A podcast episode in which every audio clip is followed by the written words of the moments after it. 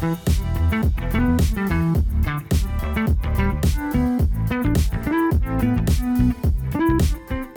und herzlich willkommen zu einer weiteren Folge vom Inside Icons Podcast. Ich darf euch heute in eine Folge mitnehmen über Female Empowerment, Women in Tech und Frauen in Führungspositionen. Also sicher einige spannende Informationen für euch und begrüße an dieser Stelle auch gleich alle Zuhörer und Zuhörerinnen und meinen Gast Raffaela Adner. Ich habe heute die große Ehre, mit ihr zu sprechen. Vielleicht kurz zu meiner Person. Mein Name ist Anna und ich studiere gerade im BWL-Master an der Karl-Franzens-Universität in Graz. Bin jetzt kurz vor meinem Abschluss und ja, schon seit März 2020 bei Icons dabei und durfte da als Head of Marketing und Head of ESA spannende Erfahrungen sammeln. Ja, dann kommen wir auch gleich zu unserem heutigen Gast und starten damit einer kurzen Vorstellrunde. Wer bist du? Hallo zusammen. Mein Name ist Raffaela Adner. Danke für die Einladung an der Stelle. Ich bin Icons Alumna, ich bin Googlerin, Weltenbummlerin, zukünftige Winzerin, Wienerin im Herzen, aber eigentlich Burgenländerin. Was machst du beruflich? Ich arbeite bei Google seit fünf Jahren. Derzeit bin ich bei Google im Geschäftsbereich Cloud und bin dort im Vertrieb. Dort begleite ich österreichische Unternehmen bei digitalen Transformationsprojekten. Was ist denn für dich das Beste an deinem Beruf?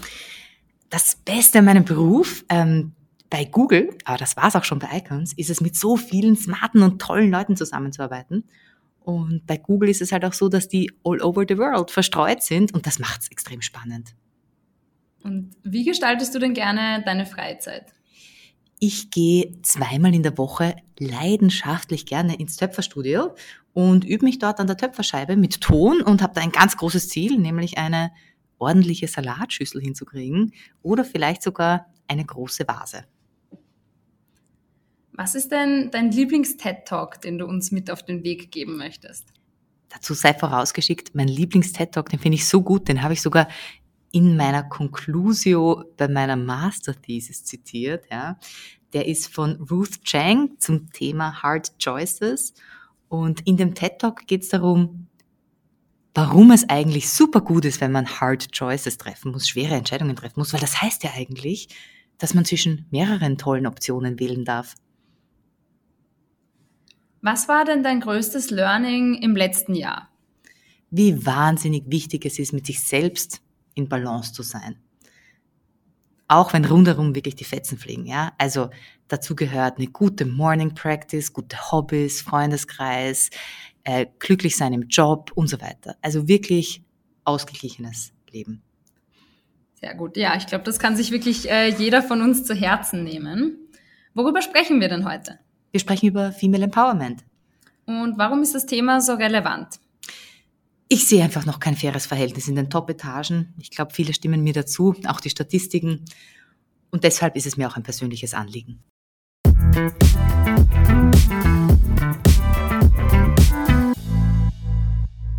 Sehr gut. Dann starten wir auch gleich in unseren nächsten Themenblock hinein. Was bedeutet für dich Female Empowerment? Female Empowerment. Das heißt für mich, dass man sich traut und dass man nicht von vornherein das Gefühl hat, als Frau oder generell Empowerment, ja, also auch als Minority Group, dass man irgendwas nicht kann oder irgendwas nicht darf oder irgendwas nicht soll. Also weg mit diesen limitierenden Glaubenssätzen. Ja, vielen Dank schon mal für diesen ersten Einblick. Du hast ja zwei Jahre lang die Initiative Women at Google for Central Europe geleitet. Kannst du uns da vielleicht ein bisschen mehr über das Programm und deine Erfahrungen dort erzählen? Das ist wirklich eine, eine tolle Initiative unter dem Deckmantel von Women at. Das ist die globale Female, Female Empowerment Gruppe innerhalb von Google. Ich war da, wie gesagt, äh, im Chapter für Central Europe tätig und wir hatten da einige coole Events auch. Unter anderem haben wir da zweimal im Jahr Frauen gewählt, hatten da Votings. Wer war denn die Frau, die die meisten anderen empowered hat? Wer hat die meiste Diversity reingebracht? Wer, wer war am besten punkto Inclusion? Und das war wirklich toll. Also da auch andere Frauen zu feiern und das auch zum Thema zu machen, das war einfach schön, dann auch solche Role Models auf der Bühne stehen zu sehen und dann auch die Stories zu hören und sich einfach auch aktiv mit dem Thema zu beschäftigen. Ja, also Frauen tendieren dazu, sich selbst eben nicht genug zu feiern, nicht genug sich auf die Schulter zu klopfen, über ihre Erfolge nicht genug zu sprechen. Ja, das ist wirklich ein schönes Thema und super, dass du das auch ansprichst. Zusätzlich dazu engagierst du dich ja auch als Mentorin bei The Female Factor und deren Mission ist es, die Karrieren von Frauen zu fördern und den Anteil von Frauen in Führungspositionen zu erhöhen. Also schon mal ein sehr interessantes Programm. Worin liegt denn für dich persönlich der Schlüssel, um mehr Frauen in Führungspositionen zu bringen? Ich glaube, der Schlüssel liegt ganz klar im ersten Schritt in Quoten. Da bin ich ein großer Fan und Verfechter davon und ich glaube einfach, da werden wir nicht drum herum kommen, ja. Aber abgesehen davon ist es einfach auch wichtig, Frauen zu zeigen, dass das möglich ist, dass sie sich eben trauen sollen. Und da möchte ich eben auch ein Role Model sein und zeigen, wie ich mich getraut habe, mich einfach zu bewerben, einfach im IT-Sektor Fuß zu fassen und das, obwohl ich jetzt keine Programmierkenntnisse habe oder mir das irgendwie in die Wiege gelegt wurde oder was auch immer, ja. Und wenn ich das kann, dann können das andere auch. Und eben in meiner Position als Mentorin bei The Female Factor oder auch über andere Programme habe ich die Möglichkeit, da in so One-on-One-Gesprächen einfach zu sagen, trau dich, mach das einfach, ja. Probier's. Ich habe es auch gemacht, andere haben es auch gemacht, du schaffst das auch. Und wenn du es nicht beim ersten Mal schaffst, dann vielleicht beim zweiten Mal oder vielleicht in einer anderen Firma oder zu einem anderen Zeitpunkt, aber einfach dranbleiben. Super, das sind ja schon sehr motivierende Worte von dir. Jetzt haben wir schon einige Punkte angesprochen. Was wären denn für dich noch so weitere Maßnahmen, die man zusätzlich zu den genannten Initiativen vielleicht noch ergreifen könnte, dass Frauen in technischen Berufen und Führungspositionen ähm, gefördert werden? Ja, also Quoten habe ich jetzt schon erwähnt. Ich glaube, darüber hinaus kann sich auch jeder Einzelne ein bisschen bei der Nase nehmen und bewusster mit dem Thema umgehen. Ja, und das kann schon im Alltag stattfinden. Wenn ich mir anschaue in meinem Freundeskreis, gibt es doch die Tendenz, und das, dafür sprechen ja auch Statistiken im, im größeren Stil, dass Männer sich mehr Gedanken machen über Investitionen und somit ihr Geld besser veranlagen. Warum also nicht einfach mal mit der Freundin das nächste Mal beim Kaffee oder Abendessen drüber sprechen, hey, wie hast du eigentlich dein Geld angelegt? Oder wenn wir uns anschauen, den Wage Gap, und, und uns anschauen, dass Männer in gleichen Positionen mehr verdienen. Naja, aber wenn ich transparent wüsste, was alle verdienen, Vielleicht würde ich dann schon mit einer anderen Gehaltsvorstellung ins Bewerbungsgespräch reingehen als Frau. Ich nehme mir das sehr zu Herzen. In meinem Freundeskreis weiß jeder, was ich verdiene. Und da spreche ich auch ganz offen drüber. Und, und ich weiß auch, wenn ich mich heute für eine neue Stelle bewerbe, rufe ich meine Freunde an und sage, hey, was glaubst du, was ist da realistisch, was verdienen die dort? Es ist einfach wichtig, da im Austausch zu sein. Jetzt nur eben, um da ein paar Beispiele genannt zu haben. Und solche Gespräche, die führen dann eben auch zu mehr Selbstbewusstsein und zu mehr Information. Ja, weil nur durch einen Mangel an Information kommt überhaupt so ein Gap zustande. Ja, das ist eine sehr schöne Antwort von dir. Ich kenne das auch aus, von mir selbst. Solche Gespräche sind sehr, sehr wichtig und machen wirklich einen großen Unterschied aus, gerade auch was Gehaltsfragen betrifft. Gibt es Hürden im Tech-Bereich, mit denen insbesondere Frauen konfrontiert sind? Und hast du vielleicht schon selbst Erfahrungen diesbezüglich gemacht, die du mit uns teilen möchtest? Mhm. Also ich muss sagen, Google ist ja mein 13. Arbeitgeber. Ich war davor also tatsächlich in einigen Firmen außerhalb der Tech-Branche. Und ich muss sagen, eigentlich ist es umgekehrt. Ich sehe hier ganz, ganz viele Vorteile in der Tech-Branche. Da wird wirklich viel investiert, da wird viel Wert drauf gelegt, dass da Diversität und Inclusion also wirklich zelebriert werden und da auch wirklich Rücksicht genommen wird äh, sich ganz breit aufzustellen. Ja? Und zwar nicht nur aus Goodwill. Ja? Also die Tech-Konzerne machen das ja auch nicht nur, weil sie sich dann auf die Fahne schreiben können, sondern weil ja auch alle Statistiken dafür sprechen, dass Firmen erfolgreicher sind, wenn sie diverser aufgestellt sind. Dass die Produkte, die diese Firmen auch herausbringen, viel erfolgreicher sind am Markt, weil sie einfach auch von Produktteams erstellt wurden, die den Markt besser reflektieren und darstellen als jetzt äh, homogene Teams. Ja? Und insofern würde ich sagen, zusammengefasst, Tech-Branche macht echt viel richtig. Da können sich viele andere Branchen was abschauen. Ich glaube, die Hürden, die man hier hat, die sind eher mitgebracht. Ja. Die Hürde, die habe ich dann oft eher in mir selbst. Ich als Raffaella, die bei Google ist und dann da sitzt mit Imposter-Syndrom und sich denkt, oh fuck, kommt da jetzt jemand drauf, dass ich es gar nicht verdient habe, hier zu sein? Ähm, das ist die viel größere Hürde, die es zu überwältigen gilt.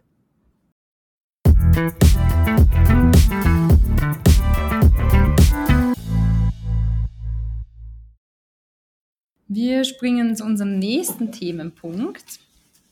Und zwar würde ich von dir gerne wissen, ob es vielleicht von dir eine Buchvorstellung zu diesem Thema gibt, uns vielleicht mitgeben möchtest, das dich inspiriert hat, von dem wir noch was selbst lernen können.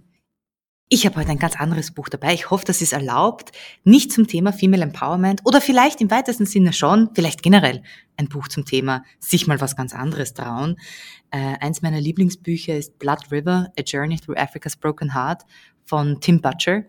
Das ist ein Journalist, ähm, der sich da auf eine Reise begeben hat, entlang des Congo Rivers im Kongo, also im, Herzen Afrikas. Das ist tatsächlich eine historische Reise, die Stanley schon mal vor 150 Jahren unternommen hat. Und es stellt sich eben auf Tim Butchers Reise, die er vor zehn Jahren unternommen hat, heraus, dass es heute viel schwieriger ist, durch den Kongo zu reisen als vor 150 Jahren. Warum ist dieses Buch lesenswert? Also ich, ich reise echt gerne. Ich war auch in meinen 20ern schon ganz viel unterwegs über Studium und Arbeit, war in über 110 Ländern und ich finde das einfach immer wieder aufregend, dann von Ländern zu hören, die man ja vielleicht auch gar nicht am Schirm hat, ja. Kongo, ja, ich, da war ich noch nie, ich kenne auch niemanden, der dort war. Das ist aufregend, ja, und das, das mag ich. Ich lese gern Sachen, die mich dazu inspirieren, was zu machen, worüber ich noch gar nicht so aktiv nachgedacht habe. Also, deswegen heute eine Empfehlung, ganz weit weg von diesen ganzen Self-Development-Schmökern, die man sich vielleicht sonst so reinzieht. Greift auch mal zu einem ganz witzigen Buch, das euch vielleicht in eine ganz andere Welt entführt.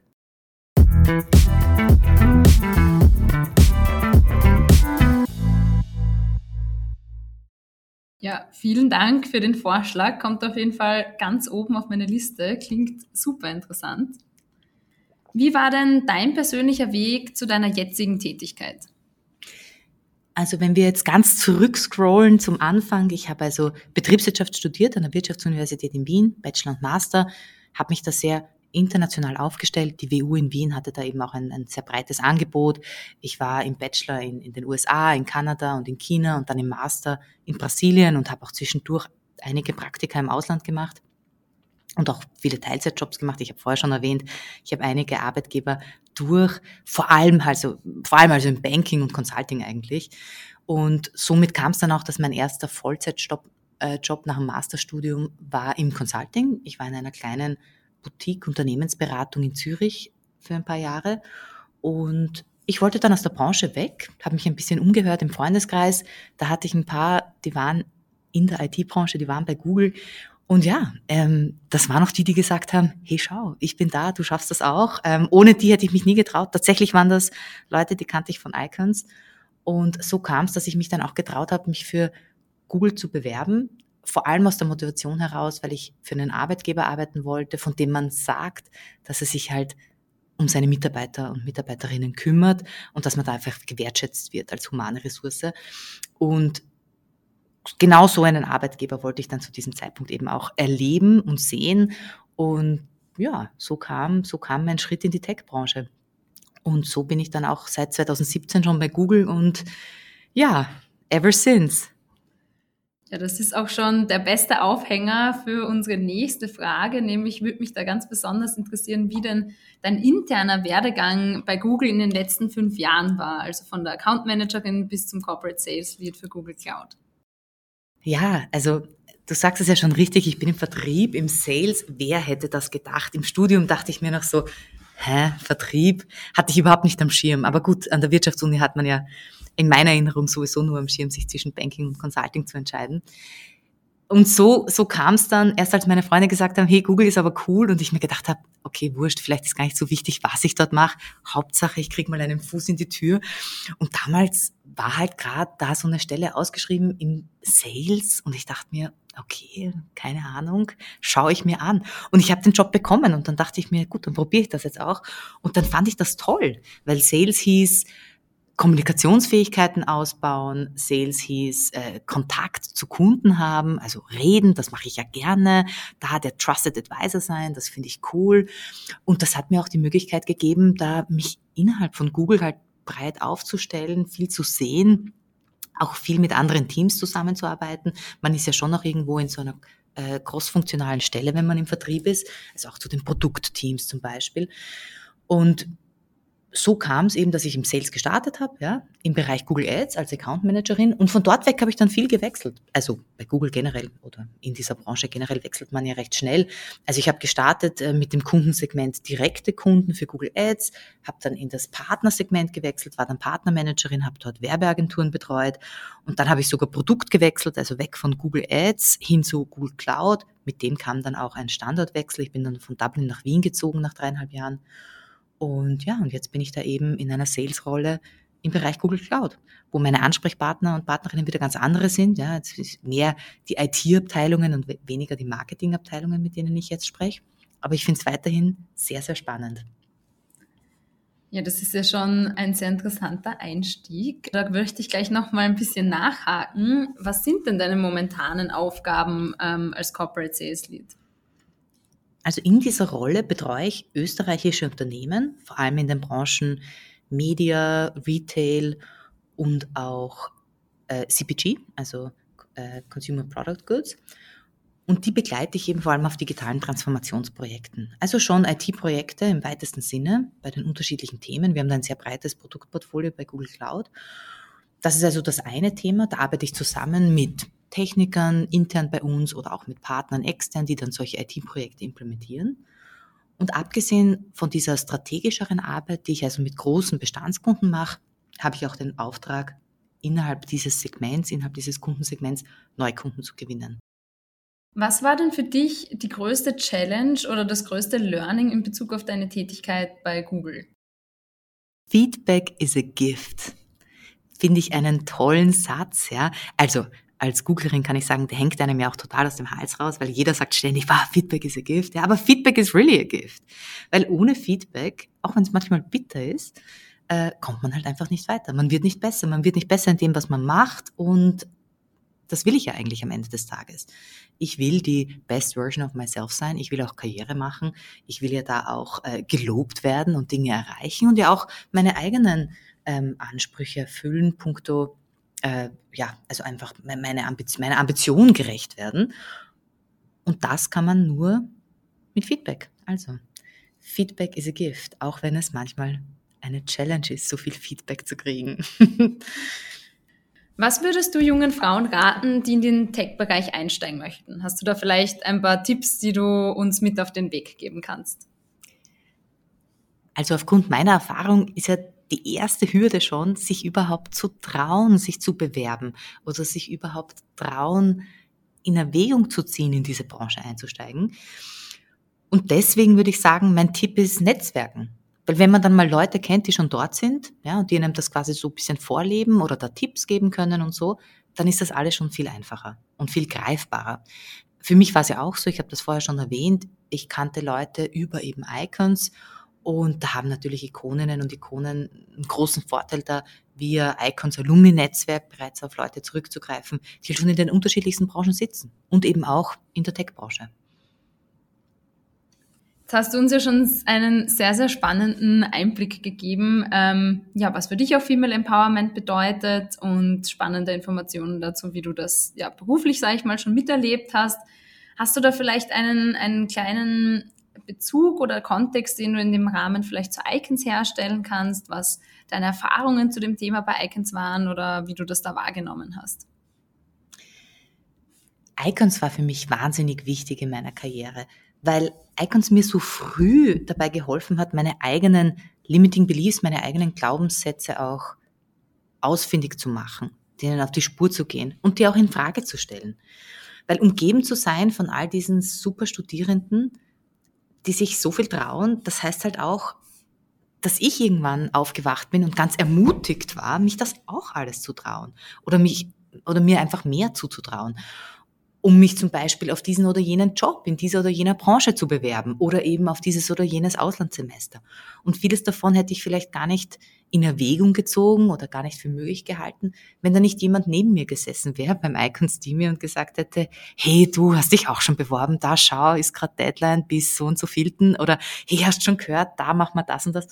Und das war einfach inspirierend, ja. Und das hat mich, das hat mich ganz oft wachgerüttelt. Und da bin ich ganz oft auch erstaunt gewesen und habe mir gedacht, hey, wieso bin ich da nicht selber auf die Idee gekommen? Wieso hätte ich mich da nicht beworben? Wieso hätte ich mich das nicht getraut. Der oder die, die machen das ja jetzt auch. Und das war super. Das würde ich echt nicht missen wollen. Und selbst heute noch mein engster Freundeskreis, da sind wahnsinnig viele von Icons dabei. Icons ist tatsächlich auch heute sozusagen noch integraler Bestandteil meines Alltags. Ähm, freue mich da ja auch, dass wir mit Google jetzt eine Partnerschaft haben zwischen Icons und Google. Und ja, das ist, das war eine super Zeit und das war prägend und das ist, das ist heute noch, das hat heute noch viel Einfluss auf Dinge in meinem Leben. Was war denn dein größter Erfolg und vielleicht auch dein größter Fail und was hast du daraus gelernt und für dich mitnehmen können?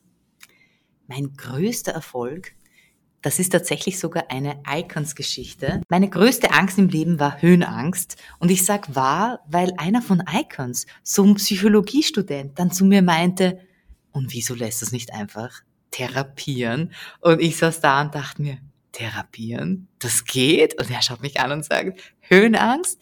Das ist doch eine der Sachen, die am besten therapierbar sind. Dann geh doch einfach zum Spezialisten oder einer Spezialistin.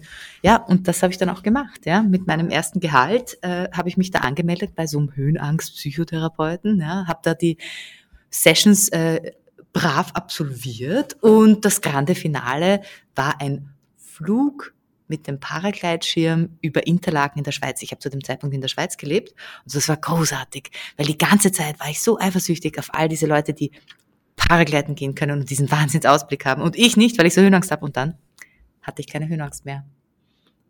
Wow, das ist ja schon ähm, sehr inspirierend und sehr spannend. Wahnsinn, dass du dich da so gut überwinden konntest.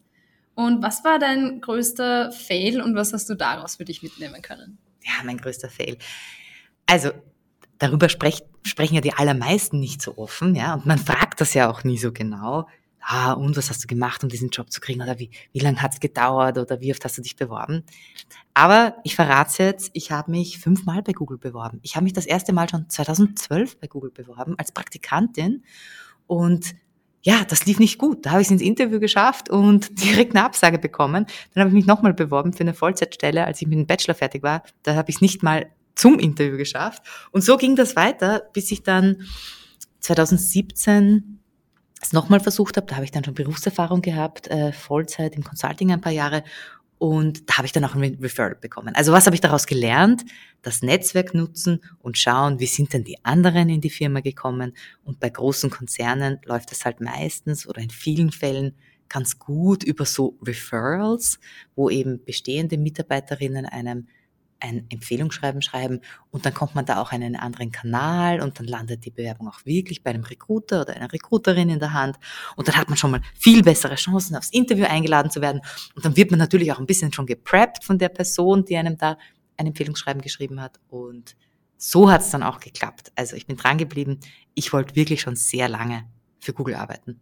Hast du da vielleicht noch andere Tipps, die Studierenden mitgeben kannst, die kurz vorm Abschluss stehen, vorm Einstieg ins Berufsleben sind, auch wenn man vielleicht nicht unbedingt in die Tech-Branche möchte, aber da einfach einen allgemeinen Rat, wie man da motiviert einsteigen kann? Also ich würde sagen, sich wirklich unterschiedliche Sachen anschauen, schauen, was einem Spaß macht, was einem erfüllt. Man verbringt so viel Zeit mit Arbeit und damit meine ich jetzt nicht einen 100-Stunden-Job im Consulting, sondern auch wenn man äh, unter Anführungszeichen normale Arbeitszeiten hat, ist, das, ist das schon viel Zeit. Ja?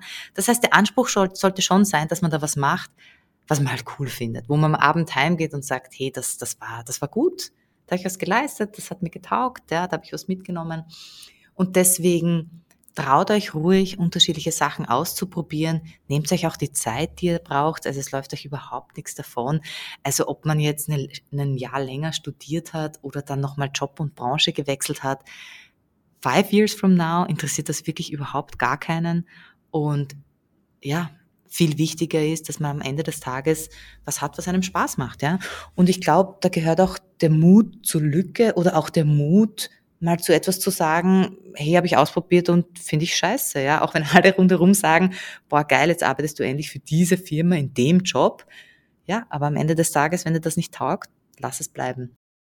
Du hast ja auch angemerkt, dass du auf deinem Weg bereits eine Vielzahl von Arbeitgebern ähm, und Branchen kennengelernt hast. Das ist ja sehr spannend. Welche Station war denn da für dich besonders prägend und warum? Puh, ich glaube, fast alle Stationen waren prägend. Ich habe da überall was mitgenommen und finde das rückblickend auch noch cool, dass ich das so, so bunt mich durchprobiert habe. Ich habe ursprünglich einen äh, Background als ähm, Winzerin. Ich habe einen Abschluss in Weinbau und Kellerwirtschaft, eine vierjährige Ausbildung und im Zuge dessen habe ich ja schon als Teenager in unterschiedlichen Weingütern gearbeitet. Mein allererster Arbeitgeber, den kann ich nennen, den kennen ja, glaube ich, nämlich viele, das ist Leo Hillinger. Ich habe da mehrere Jahre auch an den Wochenenden gearbeitet, so habe ich mir mein erstes Motorrad finanziert und was man halt so Cooles macht als Teenager. Und das war super. Da hatte ich einfach eigentlich heute, jetzt, jetzt wo ich so drüber rede, muss ich sagen, das war vielleicht mein erster Sales-Job. und habe da vielleicht den Baustein gelegt, den ersten Grundstein gelegt ähm, für eine Sales-Karriere. Ja, und das war, das war super. Also die Arbeit in den Weingütern, das war auch sehr hands-on. Da war ich auch draußen in den Weingärten, das fand ich schon toll und das war auch eine, ein schöner Kontrast zu dem, was ich dann erleben durfte in meinen ersten Praktika in Banken. Ich habe da mal so in einer lokalen Filiale in der Bank Burgenland gearbeitet und mal bei einer Unicredit und so. Ähm, das war so dann, während ich an der Handelsakademie war als Teenagerin. Ja, und später waren da auch viele Auslandserfahrungen dabei, die sehr einträglich waren. Ja, also ich war zum Beispiel äh, in der Grameen Bank bei Muhammad Yunus in Bangladesch ähm, für eine Zeit als Praktikantin. Und Bangladesch für mich als Anfang 20-Jährige, die halt in Wien lebt, das war auch ein Kulturschock. Ja, das war nicht nur inhaltlich spannend, das Thema Microfinance, sondern auch so früh, so weit weg von daheim und in einer so anderen Welt. Das, das muss man schon sagen. Bangladesch ist ja doch eines der ärmsten Länder der Welt. Das hat mich, ja, das hat mich doch ganz sicher nachhaltig auch verändert, so würde ich das sagen. Und da habe ich viel mitgenommen. Ähm, auch viel Demut, glaube ich, ja. Und so gab es einige spannende Stationen. Tokio war auch toll. Ich habe da mal für die Wirtschaftskammer was in Tokio gemacht. Das war auch sehr prägend. Also von dem guten Essen träume ich heute noch, muss ich ehrlich sagen. Ja, kann ich gleich jedem empfehlen. Ja, ansonsten so japanische Arbeitskultur, das kann man auch kritisch sehen. ja, und so mit dieser bunten Erfahrung dann auch zurück nach Zentraleuropa zu kommen, das hilft dann auch, um Dinge in Perspektive zu setzen.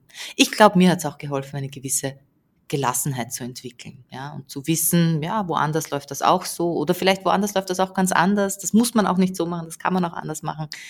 Ähm, zu lernen, wie man Dinge auch in Perspektive setzt, das wäre, glaube ich, so mein, mein, ja, Main Takeaway. Ja, das motiviert einen ja gleich richtig, den nächsten Auslandsaufenthalt zu planen oder irgendwo unterzubringen. Was hat denn im Endeffekt dazu geführt, dass du jetzt im Tech-Bereich oder bei Google, sag ich mal, eine langjährige oder eine längerfristigere Basis gefunden hast? Ich glaube, es liegt vor allem an Google und weniger an der Tech-Branche. Ich glaube, dass einfach Google mir als Arbeitgeber eine Arbeitsstelle erlaubt hat, eine Rolle gegeben hat, die einfach mit meinen Werten übereinstimmt. Wertschätzung ist mir wichtig, Gerechtigkeit ist mir wichtig und all das ist einfach super abgedeckt. Ja. Ich habe das Gefühl, Google legt da viel Wert drauf, da fließen viele Ressourcen rein. Ich habe zu jedem Zeitpunkt das Gefühl, dass auch äh, meine Managerinnen und Manager, davon habe ich ja in fünf Jahren ein paar durchgemacht, ähm, das auch alle groß geschrieben haben. Ja. Die haben mich gehört. Meine Stimme war dort immer wertgeschätzt. Ich kann dort immer äh, aufzeigen und sagen, nein, das, das sehe ich nicht so. Ja, Psychological Safety, das ist auch wahnsinnig wichtig am Arbeitsplatz und meiner Erfahrung nach habe ich das erlebt in diesen fünf Jahren. Ja? Also Psychological Safety in Teams und den Mut zu haben, da aufzuzeigen und, und mitreden zu können. Ja? Also auch wenn man da natürlich als eine von mehreren hunderttausend Mitarbeitern in so einem Konzern ein kleines Rad ist, das macht einen Unterschied, wie man sich einfach als Teil des Teams auch fühlt. Und dieses Gefühl, das hat hier einfach jetzt gepasst, schon die letzten fünf Jahre lang. Und vielleicht passt das auch die nächsten fünf. Mal schauen. Ja, das bringt mich auch direkt zu meiner nächsten Frage. Da hätte mich nämlich noch sehr interessiert, ob du denn gerne in dem Bereich bleiben möchtest, wo du jetzt bist, oder welche Ziele und Ambitionen du für die Zukunft hast. Ja, eine, eine schöne Frage. Ich muss da ein bisschen ausholen. Ich habe da was Tolles gehört als Bachelorstudentin an der WU. Das habe ich nie vergessen. Da stand eine Frau vorne und hat erzählt von ihrer Portfolio-Karriere. Hat erzählt, wie sie sich eben aus unterschiedlichen Themen so ihre Karriere zusammengebastelt hat, weil sie draufgekommen ist. Die Juristerei findet sie super. Sie ist Rechtsanwältin gewesen in so einer Star Anwaltskanzlei in London, ja. Aber auch die Kunst und Kultur hat sie interessiert und deswegen wollte sie Sie hat einen afrikanischen Background, so afrikanische Schmuckstücke herstellen. Naja, und dann hat sie gesagt, das lässt sich nicht in einem Job gut vereinbaren. Rechtsanwalt für Kunst, das macht nicht so viel Sinn. Stattdessen ist sie lieber drei Tage Rechtsanwältin und zwei Tage lang Goldschmiedin. Und ich dachte mir so, genial. Das ist ein geniales Konzept. Einfach ein bisschen flexibler auch darüber nachdenken, wie man sich Zeit aufteilt. Und ich glaube, so denke ich auch über meine Zukunft nach und auch über meine Ambitionen. Also ja, ich kann mir schon vorstellen, in der Tech-Branche zu bleiben. Ich finde das, ich finde das total aufregend. Ja, die Produkte, äh, die Leute, die die Tech-Branche anzieht, das macht richtig Spaß. Da habe ich auch das Gefühl, jeden Tag was zu lernen und von super smarten Leuten umgeben zu sein. Und den Teil, den will ich eigentlich auch in Zukunft noch in meinem Leben haben, aber vielleicht in einem anderen Ausmaß. Und ich habe zum Beispiel zuletzt eine Ausbildung gemacht einen einjährigen Lehrgang äh, in Vorbereitung auf eine Aufsichtsratsposition. Also ich könnte mir vorstellen, hier als Ressource für Digitalisierung oder auch Diversity und Inclusion einen Sitz in einem Aufsichtsrat zu haben für ein österreichisches Unternehmen. Ich könnte mir auch vorstellen, kurz bis mittelfristig oder vielleicht, ja, mal schauen, mal schauen, wie kurz und mittelfristig das ist, aber in den nächsten Jahren das Familienunternehmen zu übernehmen. Äh, mein mein, äh, mein Background im Weinbau rührt ja auch daher, dass es ein Weingut gibt. Das heißt, ja, ich spiele schon sehr aktiv auch mit dem Gedanken, das Weingut zu übernehmen und dort äh, sowas Eigenes auch zu starten, was da, ja, meine eigene Brand vielleicht auch aufzubauen, mal schauen. Ja, und so sehe ich da eigentlich meine eigene Portfolio-Karriere. Ja, und da kommt natürlich auch noch die ganzen anderen Projekte dazu, die mich halt so bei Laune halten, sei es jetzt das Reisen oder ja, dann hätte ich noch so gern so ein Jeep mit Dachzelt, äh, mit dem ich da so herumfahre in der Weltgeschichte und das, das Töpfern und so. Also ich glaube, ich habe einiges durchblicken lassen, was mich da so beschäftigt und Freude macht. Ja, vielen Dank, dass du das mit uns teilst. Da stehen ja einige spannende Wege offen. Ich glaube, wir dürfen gespannt sein, wo es dich da zukünftig noch hin verschlagen wird. Was möchtest du uns denn vielleicht am Ende noch mitgeben? Gibt es eine Lebensweisheit oder noch einen Tipp, etwas, das du uns abschließend noch auf den Weg mitgeben möchtest? Ich gebe euch gern mein Mantra mit auf den Weg. Ich bin da selbst noch keine Meisterin darin, aber ich, ich erinnere mich da mehrmals am Tag daran. Also, immer wenn ich mich über etwas ärgere, frage ich mich, does it matter a year from now? Ist das noch irgendwie relevant in einem Jahr oder in zwei Jahren? Und wenn die Antwort nein ist, dann zwinge ich mich sofort damit aufzuhören, mich darüber zu ärgern, weil das ist total verschwendete Energie. Und mit der richtigen Gelassenheit oder mit der notwendigen Gelassenheit und der richtigen Attitüde erreicht man eben auch seine Ziele. Und das zahlt sich aus. Und man mag vielleicht überschätzen, was man in ein, zwei Monaten alles erreichen kann an Zielen. Aber ich glaube auch, dass man ganz oft unterschätzt, was man vielleicht in ein, zwei Jahren erreichen kann, wenn man dran bleibt. Und was man in ein, zwei Jahren alles verändert haben kann. Deswegen, frag dich immer, does it matter a year from now? Ja, vielen Dank, dass du das mit uns geteilt hast. Ich glaube, das kann ich mir gleich selbst auch ganz groß hinter die Ohren schreiben. Und ja, vielen Dank überhaupt grundsätzlich, dass du heute bei uns warst und uns so viele spannende Einblicke gegeben hast. Es war ein sehr, sehr inspirierendes Gespräch und ich hoffe auch für die Zuhörerinnen, dass ja, ihr da alle sehr viel für euch mitnehmen konntet. Und ja, wir freuen uns schon, wenn ihr bei der nächsten Folge wieder dabei seid. Tschüss!